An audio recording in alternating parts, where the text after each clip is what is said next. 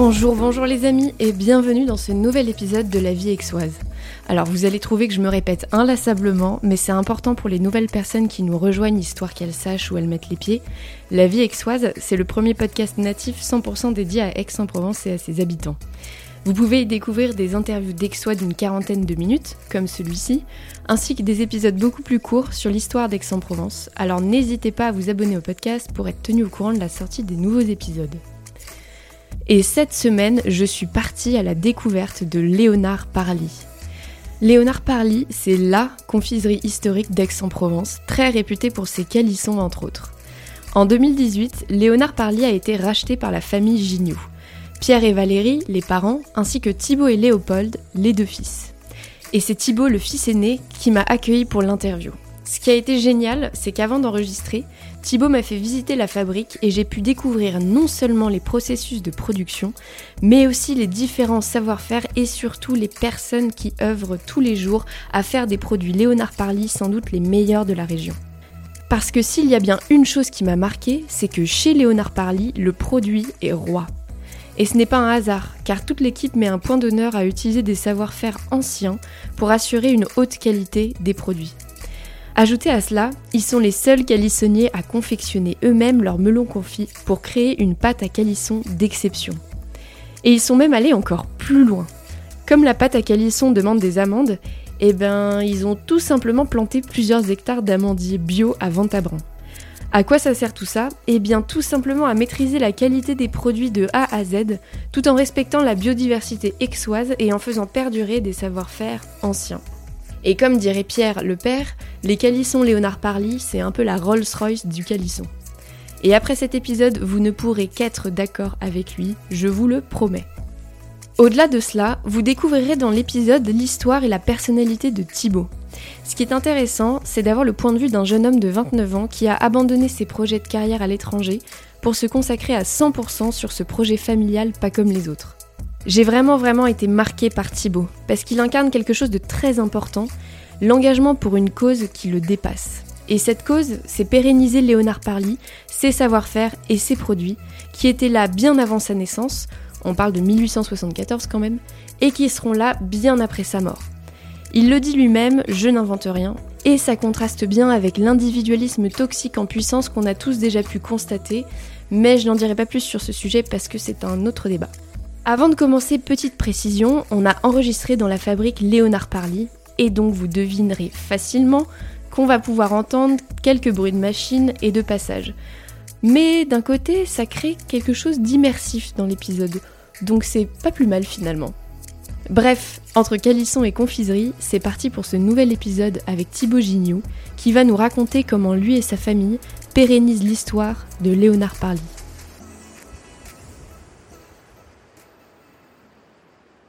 Salut Thibaut Salut Anne-Claire Écoute, je suis encore, euh, désolée de la vulgarité, mais sur le cul de ce tour qu'on vient de faire dans la fabrique Léonard Parly.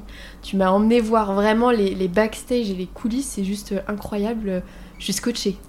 Ah ben, moi je suis très content que ça te plaise parce que chez Léonard Parly, il y a une réelle volonté de conserver le savoir-faire et aussi de le partager, donc de le faire découvrir. On fait euh, bien évidemment des visites d'entreprise, donc s'il y a des personnes intéressées, elles peuvent nous contacter, nous appeler, on pourra organiser une visite.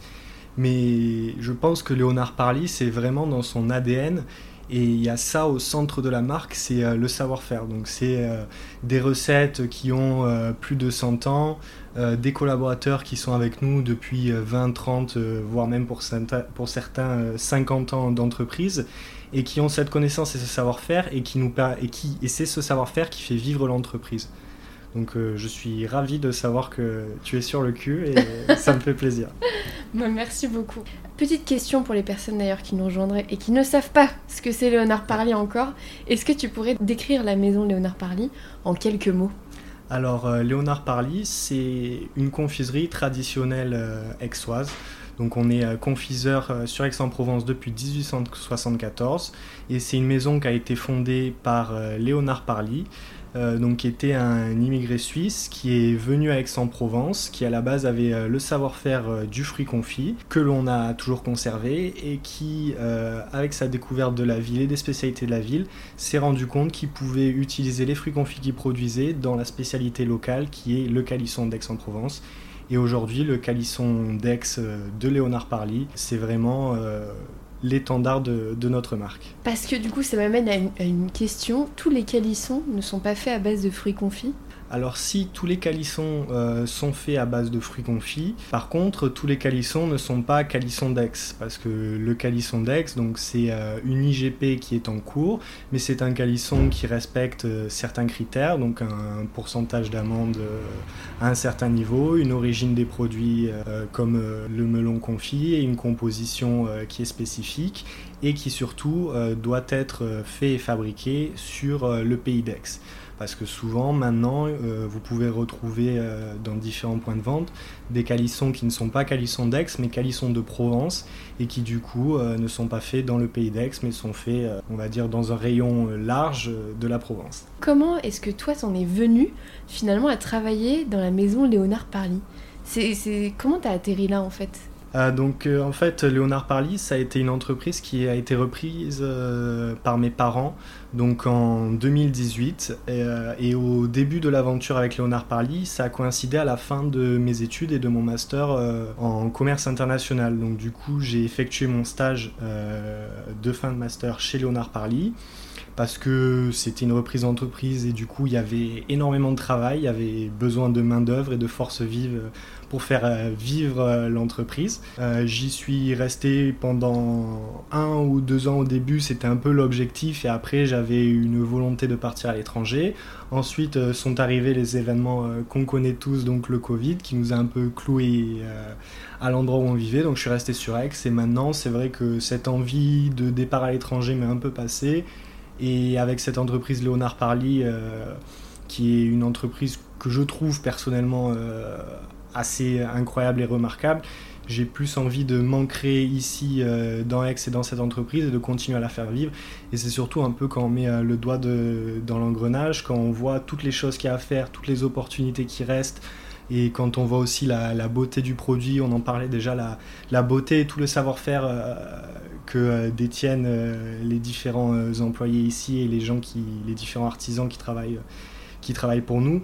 J'ai plus envie de continuer à m'inscrire sur le projet euh, dans la durée et essayer euh, de faire, euh, comment dire, de faire grandir et croître cette entreprise que de m'en aller à l'étranger. Ça a été le, un effet secondaire du Covid, quoi, de, de vouloir se rattacher à l'endroit où on vit et d'où on est originaire. Ça remet un peu l'église au milieu du village, quoi. C'est ça, voilà, exactement. Et est-ce que tu pourrais me décrire aujourd'hui qu'est-ce que tu fais chez Léonard Parly, alors avant de te laisser répondre, je sais que tu fais énormément de choses. On en parlait tout à l'heure avec euh, Pierre Gignoux, qui est, ton père. Il y en a, vous vous ennuyez pas en fait ici. Mais toi, de quoi es-tu euh, spécifiquement responsable? Alors c'est vrai que oui, il y a beaucoup, on s'occupe de beaucoup de tâches. Puis pour rendre hommage aux origines de Léonard Parly, quand on travaille dans une PME, il faut être un peu euh, couteau suisse et touche à tout. Mais là, à l'heure actuelle, mes objectifs personnels euh, dans l'entreprise, c'est euh, une amélioration un peu de la partie euh, administrative, de nos process de gestion et de nos process de fabrication pour faire en sorte que l'on puisse continuer à grossir et que l'on puisse soutenir la croissance en améliorant au mieux toute la partie invisible de Léonard Parly, donc que ce soit la production ou euh, tous les échanges d'informations entre euh, les différents pôles. Parce que là, il faut savoir qu'on est dans une période de croissance assez forte et on est euh, sur une volonté, comme je disais, de conserver le savoir-faire, de conserver les techniques et de travailler toujours de manière artisanale. Et ça, c'est assez compliqué. C'est un challenge, on va dire, de conserver ce côté artisanal et traditionnel tout en continuant à grossir et en développant les ventes, que ce soit euh, dans nos boutiques ou auprès de nos revendeurs. On va revenir dessus un petit peu plus tard. Donc c'est pour ça que je te laisse pas trop développer pour le moment. Euh, une des questions qui m'est venue en préparant cette interview, c'est on a tous un peu le, rêve du business entre guillemets familial, où on bosse euh, avec sa famille, euh, où ça se passe genre je sais pas plus ou moins bien. Alors il y en a certains qui en rêvent, d'autres qui redouteraient ça, mais à mort. Comment est-ce que toi ça se passe finalement donc avec tes parents, ton père et ta mère et ton frère? Comment est-ce que ça s'articule un peu chacun vos champs d'expertise, vos domaines de compétences?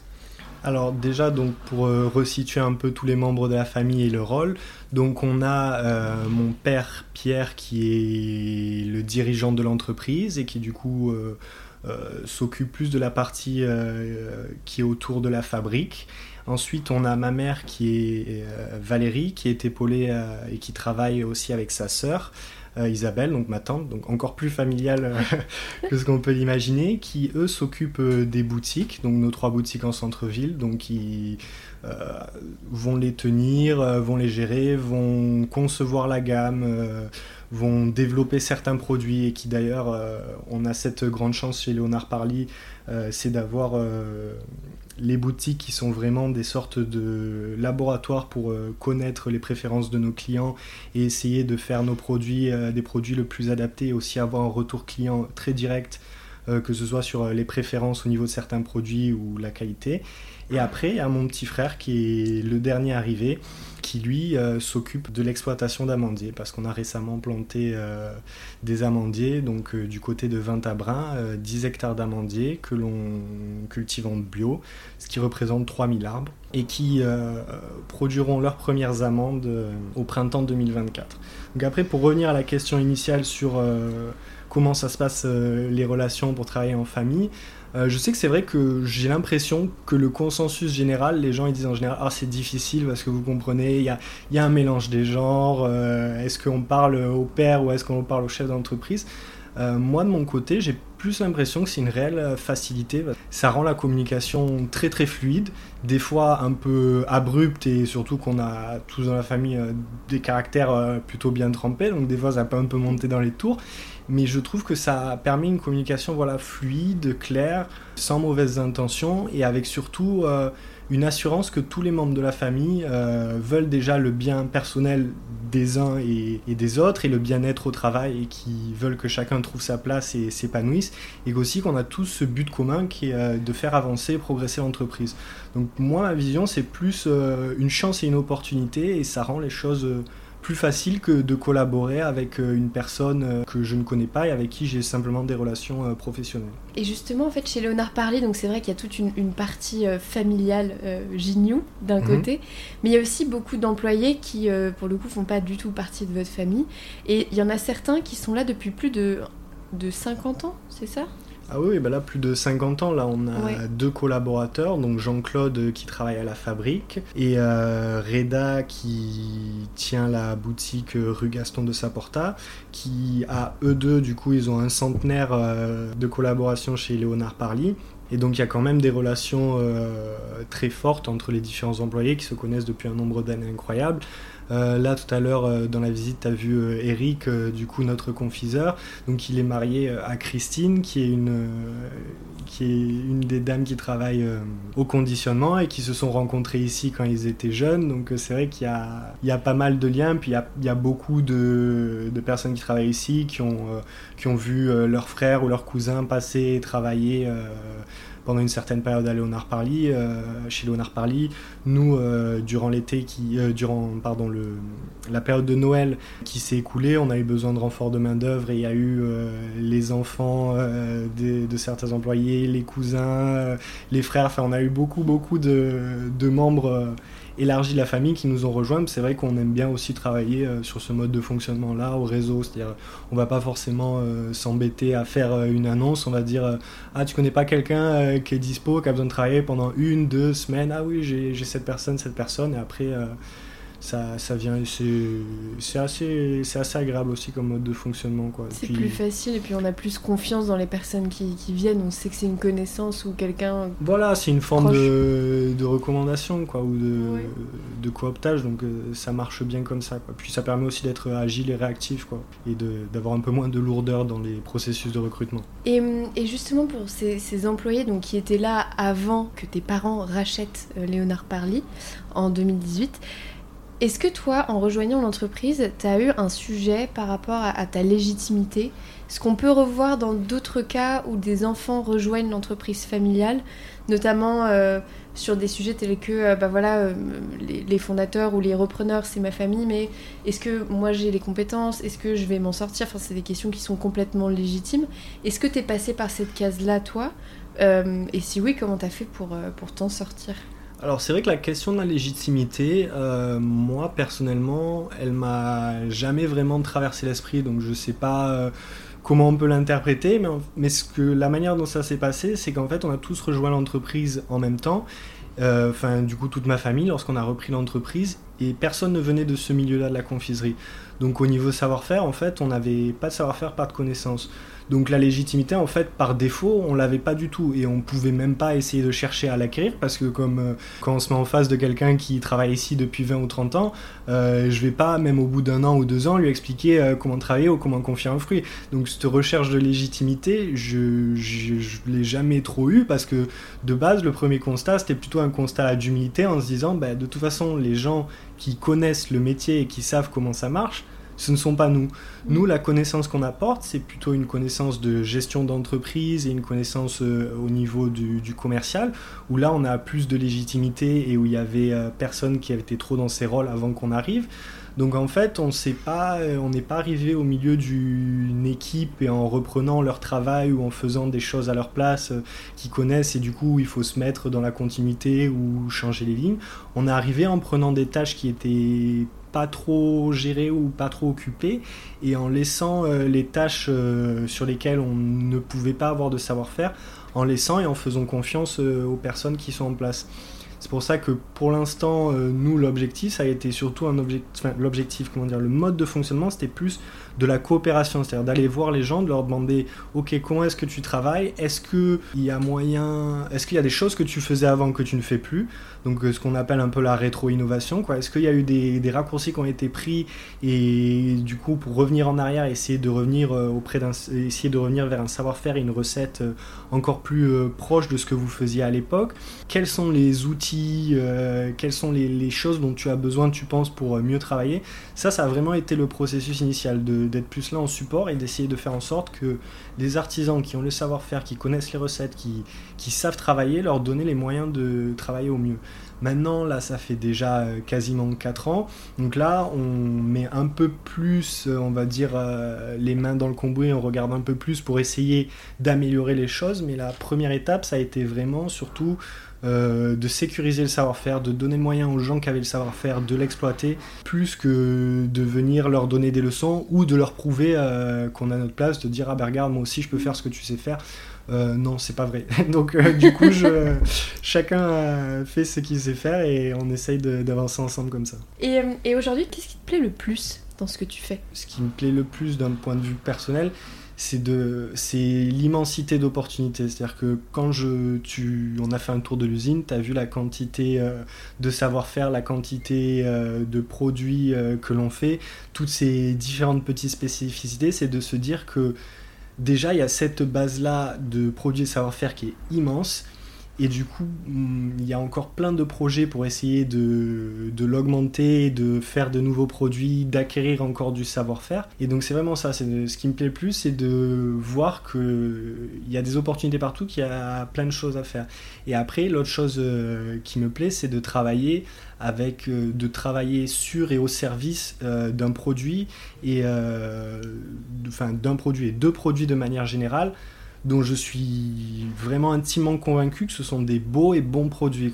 C'est-à-dire que j'ai pas quand là on est dans une période où il y a beaucoup de gens qui sont dans une recherche de sens par rapport au travail qui se disent mais à quoi ça sert euh, que je fasse ça, que je vende tel produit parce que je sais que c'est pas c'est pas de la qualité, c'est pas quelque chose. Euh, je d'un côté moi je fais attention à ma nourriture, j'achète bio et je vends euh, des biscuits bourrés de sucre et de colorants et j'essaye de gagner l'argent comme ça. Donc déjà j'ai pas ce problème de sens parce que je sais que le produit qu'on fait c'est un produit de qualité, c'est un produit artisanal, c'est un produit avec une identité forte liée au pays d'Aix. Donc déjà, il y, a cette passion-là pour le produit, plus euh, la chance de se dire euh, qu'en fait, euh, il y a des portes ouvertes de partout, il faut juste réussir à choisir la bonne et pas trop mm. se disperser. Des fois, essayer un peu se concentrer pour mener à bien des projets plutôt que d'en démarrer à des millions parce que c'est ce qu'on naturellement a tous envie de faire quoi. La découverte c'est toujours plus intéressant que des fois le, la persévérance, je partage. Et, d'ailleurs, tu parlais justement de la noblesse de ce produit. Alors, mm. je pense que tu as en tête tous les produits que Léonard Parly propose. Mais si on s'arrête plus spécifiquement sur le calisson, est-ce que c'est quand même un, monument de la région? Est-ce que tu pourrais nous expliquer du coup pourquoi est-ce que c'est euh, quelque chose de, connu? D'où ça vient, le calisson? Euh, Pourquoi ça a une telle notoriété? Alors, le calisson, donc historiquement, il y a le folklore qui dit que c'est pour euh, les noces euh, du roi René, euh, son mariage avec la reine Jeanne, du coup, Apparemment, la reine Jeanne était très triste euh, de marier euh, ce roi René, qui était un vieux roi, euh, apparemment pas très attirant. Enfin, il y, a certaines peintures, on peut le voir. c'est vrai que c'était pas non plus. c'est compliqué pour une jeune femme d'épouser quelqu'un qui a 20 ou 30 ans de plus et de l'épouser sur un mariage forcé. Et du coup, pour faire retrouver le sourire, le pâtissier de la cour a fait ces petites, du coup, qui à l'époque étaient des pâtisseries, donc ces confiseries, le calisson, qui, avec ses yeux, qui rappelait en fait les yeux en forme d'amande de la reine Jeanne parce qu'elle pleurait. Et du coup, lorsqu'elle, lorsque ce pâtissier les a apportés à la reine Jeanne, euh, la reine Jeanne lui a demandé ce que c'était. Il lui a répondu en, provençal, en provençal euh, Din Kalinsun. Donc ce sont des câlins, ce sont des, des petits baisers. Donc c'est quelque chose un peu pour euh, vous réconforter, qui du coup est devenu le calisson. Et donc c'est historiquement ça c'est l'histoire folklorique. Alors après est-ce que c'est vrai ou faux? On a envie de croire que c'est vrai. voilà, c'est forcément vrai quand c'est aussi beau, c'est forcément vrai. Et après du coup ça vient d'Aix-en-Provence parce que aussi à Aix-en-Provence à la base c'était un territoire euh, de l'amande au niveau de l'agriculture, c'était l'agriculture de l'amande. Donc c'est tout à fait logique que la spécialité d'Aix-en-Provence soit une spécialité à base d'amande. Euh, à une époque, il y avait euh, sur Aix-en-Provence, il y avait le marché aux amandes et c'était la place de l'Europe où venait se faire le négoce en gros euh, de l'amande. Et après, l'amande a disparu euh, de la culture euh, en France principalement pour des raisons économiques, parce que on le sait tous, le premier arbre en fleurs c'est l'amandier, c'est celui qu'on voit en premier, et le risque dans l'arboriculture, lorsque vous avez des arbres en fleurs, c'est le gel qui vient du coup détruire la fleur et la fleur se transforme en fruit, donc du coup si la fleur est détruite, elle ne produit pas de fruits. Donc euh, ça a été euh, une variété, enfin ça a été un fruit euh, très exposé au risque gélive, qui du coup a fait que les agriculteurs de la Provence se sont plutôt orientés vers la vigne, qui même si elle est exposée au gel, l'est moins, et qui aussi du coup est petit à petit devenue plus intéressante et plus rentable. Donc du coup la culture de l'amande en Provence a disparu alors qu'à la base c'est vraiment une culture et un arbre emblématique de la Provence. Et c'est pour ça que vous, vous avez planté avec euh, du coup Léopold. Oui, Léopold, j'ai envie de l'appeler Léonard depuis le début. Avec Léopold, ces fameux, ces fameux hectares d'amandiers. Voilà, c'est ça. Donc la volonté de planter ces, ces hectares d'amandiers, c'était justement de retrouver une production d'amandes en Provence qui, à l'heure actuelle, euh, on n'arrive simplement pas à se fournir euh, des amandes en Provence. Donc il y en a un peu, hein, il y a des gens qui y travaillent, mais la filière n'est pas encore euh, assez importante pour nous permettre de nous fournir 100% en amandes sur des amandes de Provence. Et donc du coup, bah, il y a deux solutions. Soit on se dit ah, c'est c'est embêtant, on peut pas acheter d'amandes de Provence et on attend que les gens plantent, soit euh, on prend le, problème à bras le corps et euh, on plante des amandes. Donc du coup on a planté ces 10 hectares d'amandiers. Euh, et aussi c'est dans une logique un peu qu'on va dire d'intégration verticale et de maîtrise du produit parce qu'on sait aussi que si en plus de fabriquer les calissons vous produisez aussi la matière première du calisson vous avez quand même une maîtrise et un contrôle sur la qualité du calisson. Vous pouvez choisir euh, la variété d'amandes que vous plantez.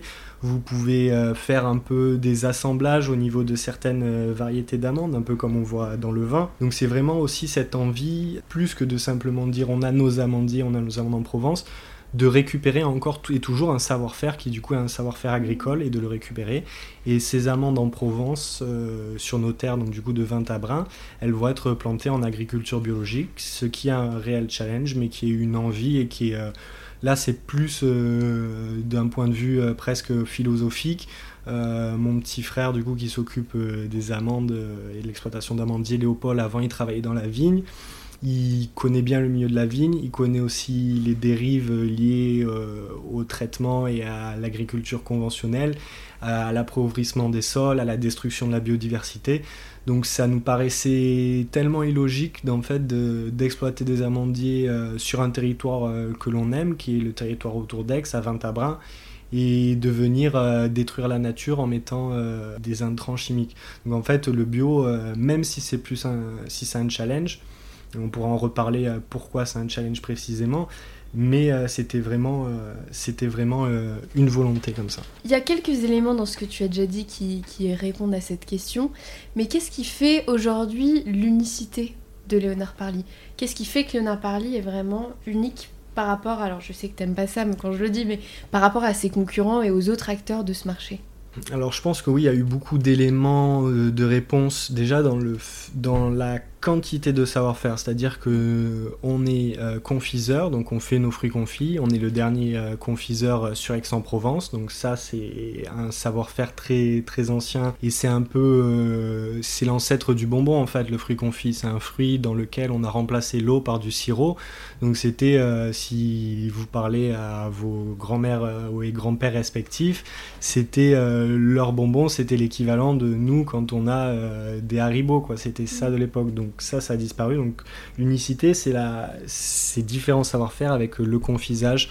On est aussi maintenant chocolatier, on a notre laboratoire de chocolat et avec le calisson et aussi une recette et une méthode de fabrication euh, qui est unique et qui j'ai la conviction et je le crois est différenciante des très différente des autres recettes. Donc dans notre recette, on a 42% d'amande, donc c'est un taux d'amande assez élevé pour donner un goût d'amande fort et prononcé sur le calisson. On a aussi, euh, on met du sirop qui correspond au sirop de nos fruits confits, on met du melon qui est le melon issu de notre confisage, et aussi dans la méthode de préparation et dans la fabrication, on vient, euh, pour préparer la pâte à calisson, on vient la broyer. Donc d'abord on la broie deux fois dans des rouleaux à dents et après on vient la laminer dans des rouleaux en granit.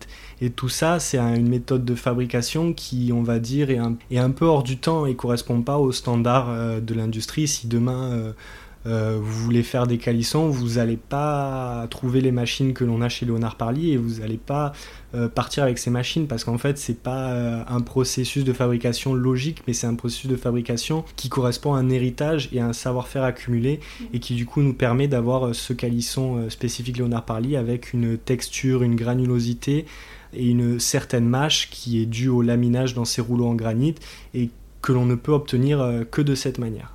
D'accord. Donc vraiment l'unicité de Léonard Parlier autour des, savoir-faire, du processus de fabrication.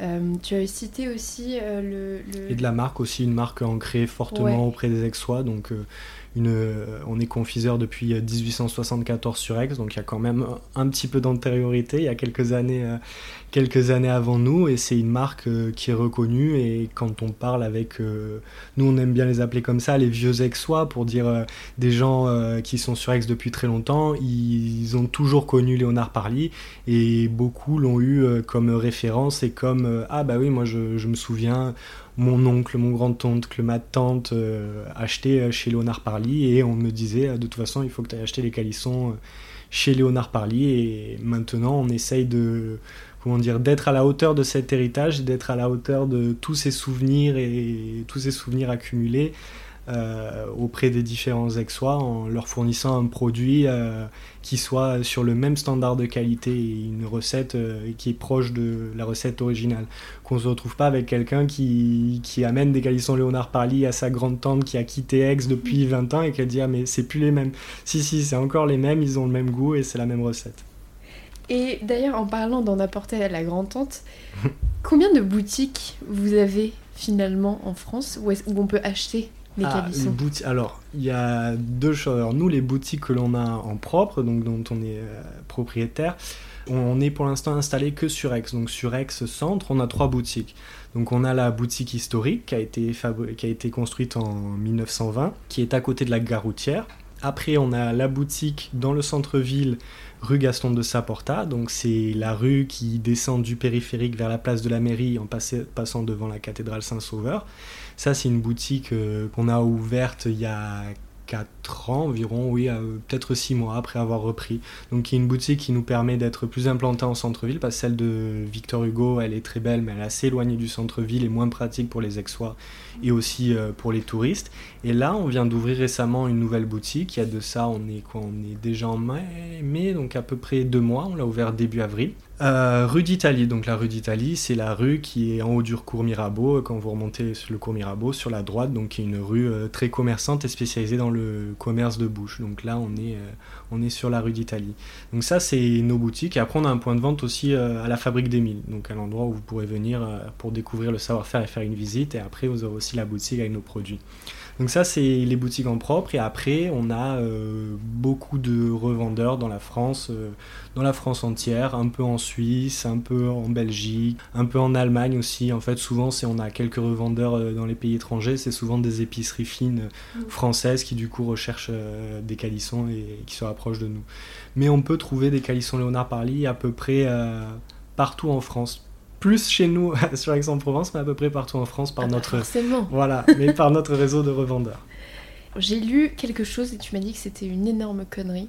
C'était qu'en 2021, Léonard Parly a obtenu le label EPV. Et EPV, c'est les entreprises, entreprises du patrimoine vivant. Qu'est-ce que ça représente pour vous Et euh, je crois que de toute façon, il va falloir que tu corriges cette info parce qu'elle n'est pas exacte, exacte. Effectivement, l'info n'est pas exacte, exacte, elle est même fausse. Mais du coup, c'est pas de, c'est pas de 2021. Je sais que nous, euh, j'ai pas réussi à trouver la date exacte à laquelle on a débuté et lorsqu'on a été EPV. Euh, nous, on a fait un renouvellement du, du, label EPV en 2019, et ça, c'est un label qui se renouvelle tous les 5 ans, et il existait déjà avant qu'on reprenne l'entreprise. Donc, à minima, on est EPV depuis 2014. Enfin, on est EPV. On a ce label EPV depuis 2014. Donc, mais sûrement depuis plus longtemps, mais j'ai pas retrouvé la date exacte j'ai mal, j'ai mal préparé l'interview. Ça, c'est, mon mea culpa. Faut aller plonger dans les archives. Ouais, c'est ça, sous des machines. Pour finir, le label EPV, donc c'est Entreprise du patrimoine vivant. Pour la petite histoire, en fait, c'est un label qui a été créé sous euh, Jacques Chirac. Parce qu'on le sait tous et c'est connu que Jacques Chirac était un grand fan du Japon. Et en fait, euh, après ses voyages au Japon, il a vu euh, ce savoir-faire qu'avaient les Japonais de préserver les entreprises qui étaient centenaires et de les référencer et de les indiquer et de les labelliser. Et il a voulu créer la même chose pour les entreprises en France et c'est de là qu'est né euh, le label EPV. Il faut savoir que le label EPV, donc il, y a des entreprises euh, de tout type. Donc il y a de la chaudronnerie, il y a de la sellerie, il y a même euh, certaines entreprises qui font de l'usinage mais qui ont une partie de savoir-faire. Et il y a bien sûr Léonard Parly qui l'a du coup un réel savoir-faire et une production en France. Nous du coup on a ce label EPV depuis un certain nombre d'années dont je ne connais pas le nombre exact. ok. Euh, j'ai une question à te poser, elle, mhm. m'amuse parce que, enfin, je sais pas si ça t'amusera toi d'ailleurs, mais moi ça m'amuse. Je pose souvent une question à mes invités qui est celle du, euh, de la transmission et je la formule euh, de la manière suivante. Qu'est-ce que vous avez envie de transmettre à vos enfants? Mhm. Mais du coup j'ai envie de te poser la question inverse. Qu'est-ce que tu penses toi Thibaut que tes parents t'ont transmis en termes de, valeurs euh, dans la vie de tous les jours comme au travail. Quelles sont ces valeurs-là et comment est-ce que tu les appliques? D'accord, oui, c'est vrai qu'au niveau de la transmission, là, ça va plus dans ce sens-là, parce que moi, pour l'instant, euh, les enfants, c'est euh, encore loin. Donc, avant de réfléchir à la transmission, faudrait. Il y a quelques étapes. Et du coup, ce que mes parents ont voulu me transmettre, moi, je pense, dans les valeurs qu'ils m'ont transmises, euh, il y a une valeur qui les valeurs vraiment les plus importantes je pense c'est la curiosité et l'humilité c'est-à-dire vraiment avoir cette envie de découvrir et l'humilité dans le sens de se dire euh, je ne connais pas Et j'aime, j'ai envie d'acquérir du savoir et j'ai envie que les gens m'expliquent. J'ai pas envie de montrer mon savoir ou d'expliquer aux gens, j'ai plus envie qu'on vienne euh, d'aller voir les personnes, leur taper sur l'épaule, bon explique-moi comment tu fais ça, pourquoi tu fais ça comme ça, etc.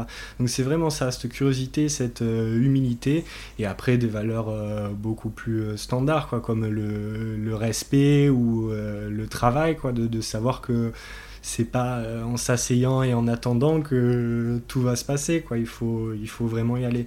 Mais je pense que dans les, les valeurs euh, qui moi m'ont le plus marqué c'est ça c'est cette curiosité cette humilité. Et un peu aussi couplé avec euh, avec la curiosité c'est couplé avec un peu une, une joie de vivre quoi et une envie de de, de, se faire plaisir et de tout regarder avec un œil nouveau, avec amusement, et pas de faire les choses parce qu'elles ont besoin d'être faites, mais parce qu'on a, on a envie de les faire et parce qu'on est profondément intéressé.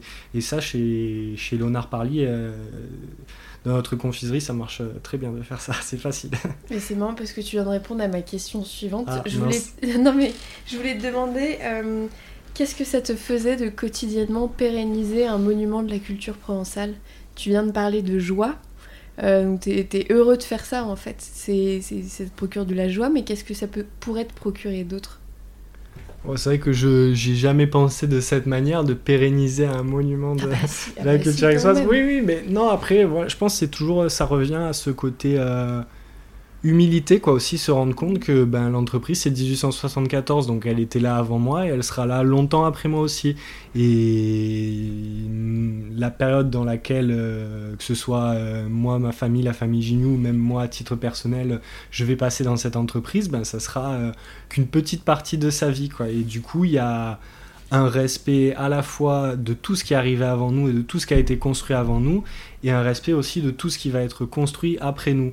Et je pense que c'est beaucoup plus euh, prégnant et beaucoup plus euh, marqué euh, lorsqu'on a avec des entreprises comme ça qui sont là depuis très longtemps avec beaucoup de savoir-faire et où et voilà, on se rend compte qu'on est juste un, petit rouage et que ce rouage, un jour il est là et demain bah, on sera plus là et on fera plus partie de l'entreprise ou on fera même plus partie de ce monde et l'entreprise et le savoir-faire et la marque Léonard Parly, le nom continuera. Quoi. Moi, je, suis profondément euh, touchée par ce que tu dis parce que je trouve que c'est quelque chose qui manque aujourd'hui. Cette enfin, je parle pas de Léonard Parly, mais plus mm. généralement cette volonté de euh, juste ce sens historique. Euh, il y avait des gens avant, on est, on est là aujourd'hui, puis il y aura des choses après. Et voilà, il faut penser à cette transmission justement, et c'est vraiment ce que tu racontes à travers ta vision du travail, à travers l'histoire de Léonard Parly, la manière dont tu la vois. Donc je trouve ça hyper hyper euh, ouais, touchant, je sais pas si c'est le mot, mais voilà, moi ça me, ça me marque. Euh, et d'ailleurs, en parlant de la suite, quels sont mhm. les, les, prochains projets que tu vas mener ou alors que Léonard Parly va mener d'ici la fin d'année 2022 et début 2023 alors, ouais, ça c'est vrai que l'histoire des projets, euh, moi quand j'ai vu, quand, quand j'ai pensé à cette question, parce que j'ai un peu écouté les podcasts avant et je me suis dit, bon, peut-être que je vais avoir des questions un peu qui se rapprochent. Et du coup, euh, la question euh, des projets, je me suis dit, ah ben, naturellement, je me suis dit facile, parce que de toute façon, on a plein de projets, on veut toujours faire plein de trucs, il y a plein de choses. Et après, au moment de d'écrire, je me suis dit, ah mince, euh, il va falloir un peu structurer et parler de ces projets.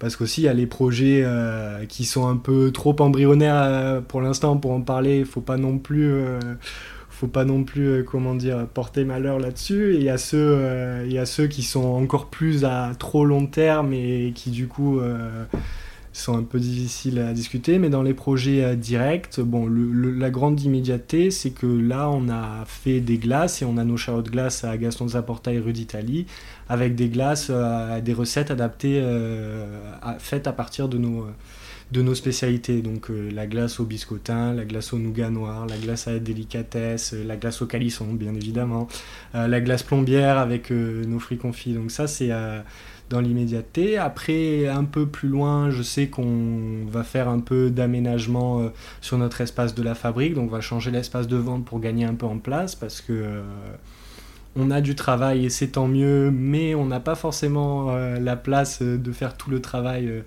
comme on le souhaiterait. Après, dans les projets aussi, euh, un autre projet, euh, hormis les petits travaux euh, sur la fabrique, il y aurait aussi des plus gros travaux sur toute la zone de production où là on est encore dans une phase de, de réflexion, de se dire est-ce qu'on fait une extension, est-ce qu'on fait un déménagement, est-ce qu'on fait une, réflexion, mais il y a ça dont on a besoin parce que notre activité augmente et que notre outil de production à l'heure actuelle, il est un peu limité par rapport à nos besoins.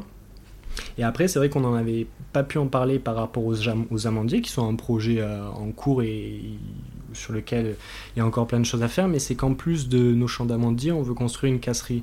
Donc en fait, euh, c'est quoi une casserie? Ah ben voilà, la casserie, donc c'est le lieu pour euh, casser les amandes. Donc du coup, on veut en construire aussi pour pouvoir maîtriser et casser nos propres amandes, parce que j'avais un peu parlé du souci de qualité. Il faut aussi savoir que les amandes, si vous les conservez en coque, c'est moins pratique parce que ça prend plus de place. Mais euh, au point de vue des qualités euh, organoleptiques, donc au niveau du goût, euh, vous conservez une meilleure fraîcheur de l'amande et de l'amandon lorsqu'il est encore dans sa coque. Donc du coup, l'avantage de garder toutes nos amandes dans des coques et après de les casser au fur et à mesure de notre besoin, ça nous permettrait encore d'avoir des amandes encore plus fraîches et d'avoir des amandes pour donner un calisson avec encore plus de goût.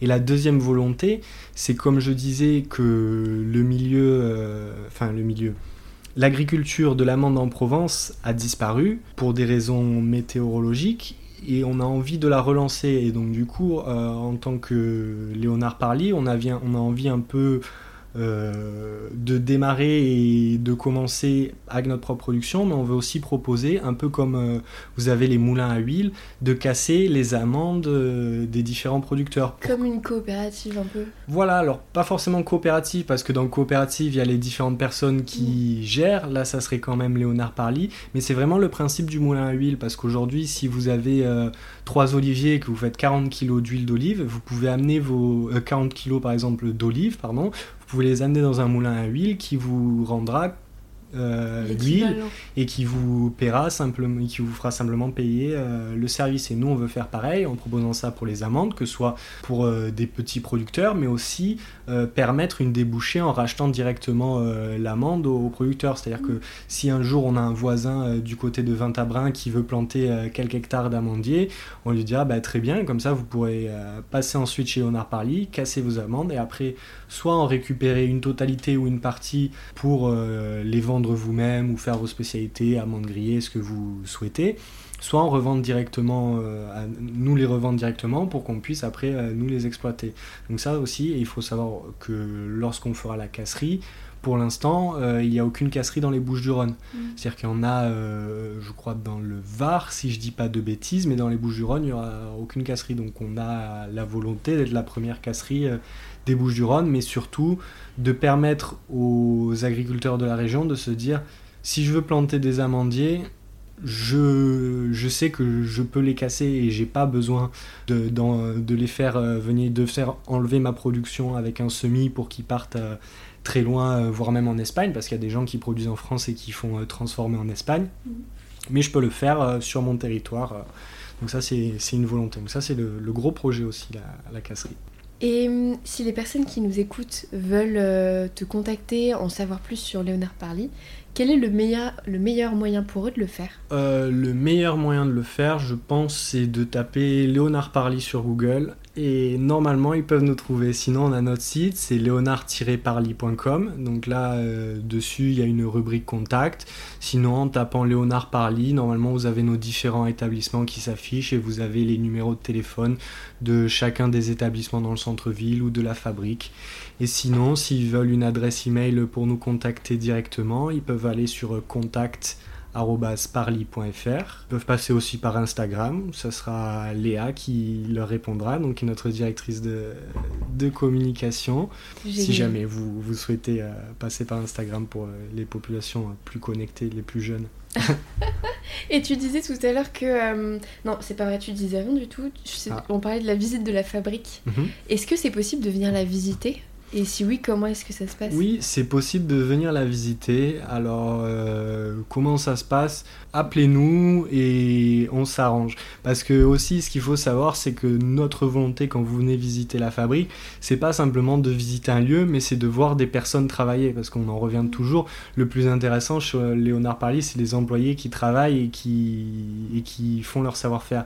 Il faut du coup s'organiser pour que vous arriviez au bon moment, pour que nous aussi... Euh, euh, on va dire qu'on est assez flexible. Donc si on sait que vous arrivez euh, le mercredi et que normalement le mercredi on n'est pas censé faire de pâte à calisson, qu'elle est faite le mardi, euh, peut-être qu'on peut alterner, la faire le mercredi pour lorsque vous passiez, on soit en train de travailler sur le sujet principal de l'entreprise. Donc appelez-nous et on pourra organiser ça au mieux. Bon bah génial. Écoute Thibaut, merci beaucoup pour ton temps. Bah, merci à toi Anne-Claire d'être venue, de, nous avoir contactés. Aussi merci, euh, je, te l'avais déjà dit avant, mais je te remercie aussi de ton travail de manière générale parce que j'avais découvert le podcast avant que tu nous contactes euh, sur euh, d'autres épisodes. Et avec mon frère, c'est lui qui m'avait fait découvrir d'ailleurs, Léopold, qui m'avait dit ah, regarde, il y, a ce podcast qui parle de la vie exoise et on trouvait que c'était super quoi d'avoir un petit un œil frais et une volonté de mettre en avant la culture exoise et la vie exoise de manière générale. Donc merci de faire ça et de faire découvrir euh, les différents acteurs de la vie exoise euh, au plus grand public. Bon, bah, merci beaucoup Thibaut, je vais continuer comme ça du coup. Bon, bah, très bien, je te, je le souhaite. Et bah, je te dis à très bientôt, on se recroisera vite et cette fois-ci avec Léopold. Voilà, c'est ça, avec Léopold et sur les amandiers si possible. Exactement. Pour faire une interview en plein air. Salut Thibaut. Au revoir Anne-Claire. Et c'est la fin de cet épisode. Merci d'être resté avec nous jusqu'au bout. Dans la continuité, je ne peux que vous conseiller de vous rendre chez Léonard Parly si vous n'avez jamais goûté les produits. On n'est pas vraiment exois si on n'a jamais monté la Sainte Victoire, mais on ne l'est pas vraiment non plus si on n'a jamais goûté les calissons Léonard Parly. Et une dernière chose avant de se quitter, si le podcast vous plaît et que vous aimez mon travail, n'oubliez pas de mettre 5 étoiles au podcast, de me laisser un avis et de le partager à votre entourage. Quoi qu'il en soit, merci pour votre temps. N'hésitez pas à me suivre sur Instagram pour être tenu au courant de la sortie des nouveaux épisodes. Et si vous avez des idées d'invités ou de sujets sur Aix-en-Provence que vous aimeriez que je traite, n'hésitez pas à me les partager. En attendant, je vous dis à très vite pour un nouvel épisode.